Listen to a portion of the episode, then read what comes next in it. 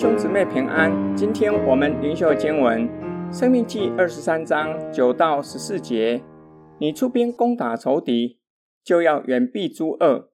你们中间若有人夜间偶然梦遗，不洁净，就要出到营外，不可入营。到傍晚的时候，他要用水洗澡，直至日落了，才可以入营。你在营外也该定出一个地方作为便所。在你器械之中，当预备一把锹。你出营外便利以后，用以铲土，转身掩盖。因为耶和华你的神常在你营中行走，要救护你，将仇敌交给你。所以你的营理当圣洁，免得他见你那里有污秽，就离开了。本段经文是摩西给士兵出兵打仗的吩咐，要远避诸恶，免得让以色列营。陷入危机。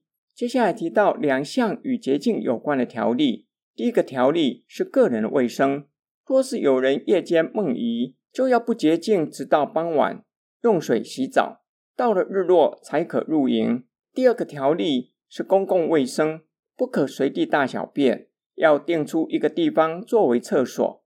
出去方便后，用锹铲土，转身掩盖，因为与以色列同在的神。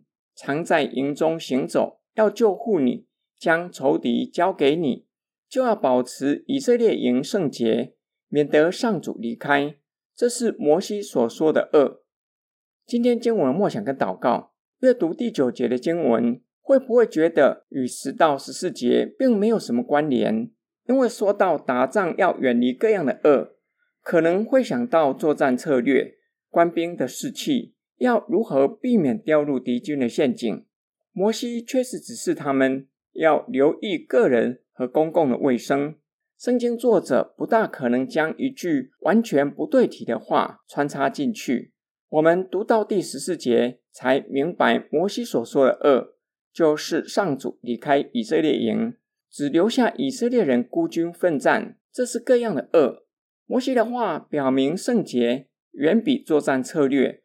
或是优良的武器还要重要，因为若是上主不与以色列同在，必定会吃败仗。这样的吩咐对你我有何意义和重要性？大多数的基督徒都知晓上帝同在的重要性。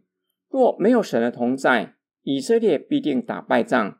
日常生活没有神的同在，双手经营的事业，即便有相当的成就，又有何益处呢？旧约圣经经常使用日常生活可看见、可触摸的，帮助神的子民思想圣洁。例如，唯有洁净的食物才能够入口。神的子民在每日生活常遇到的事，教导他们，也提醒他们：若是知道什么食物是不洁净的，就不可吃。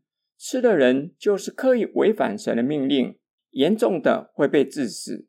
这就不断的教导且提醒我们，不洁的本身具有破坏力，会破坏我们与神的关系，让神不与我们同在。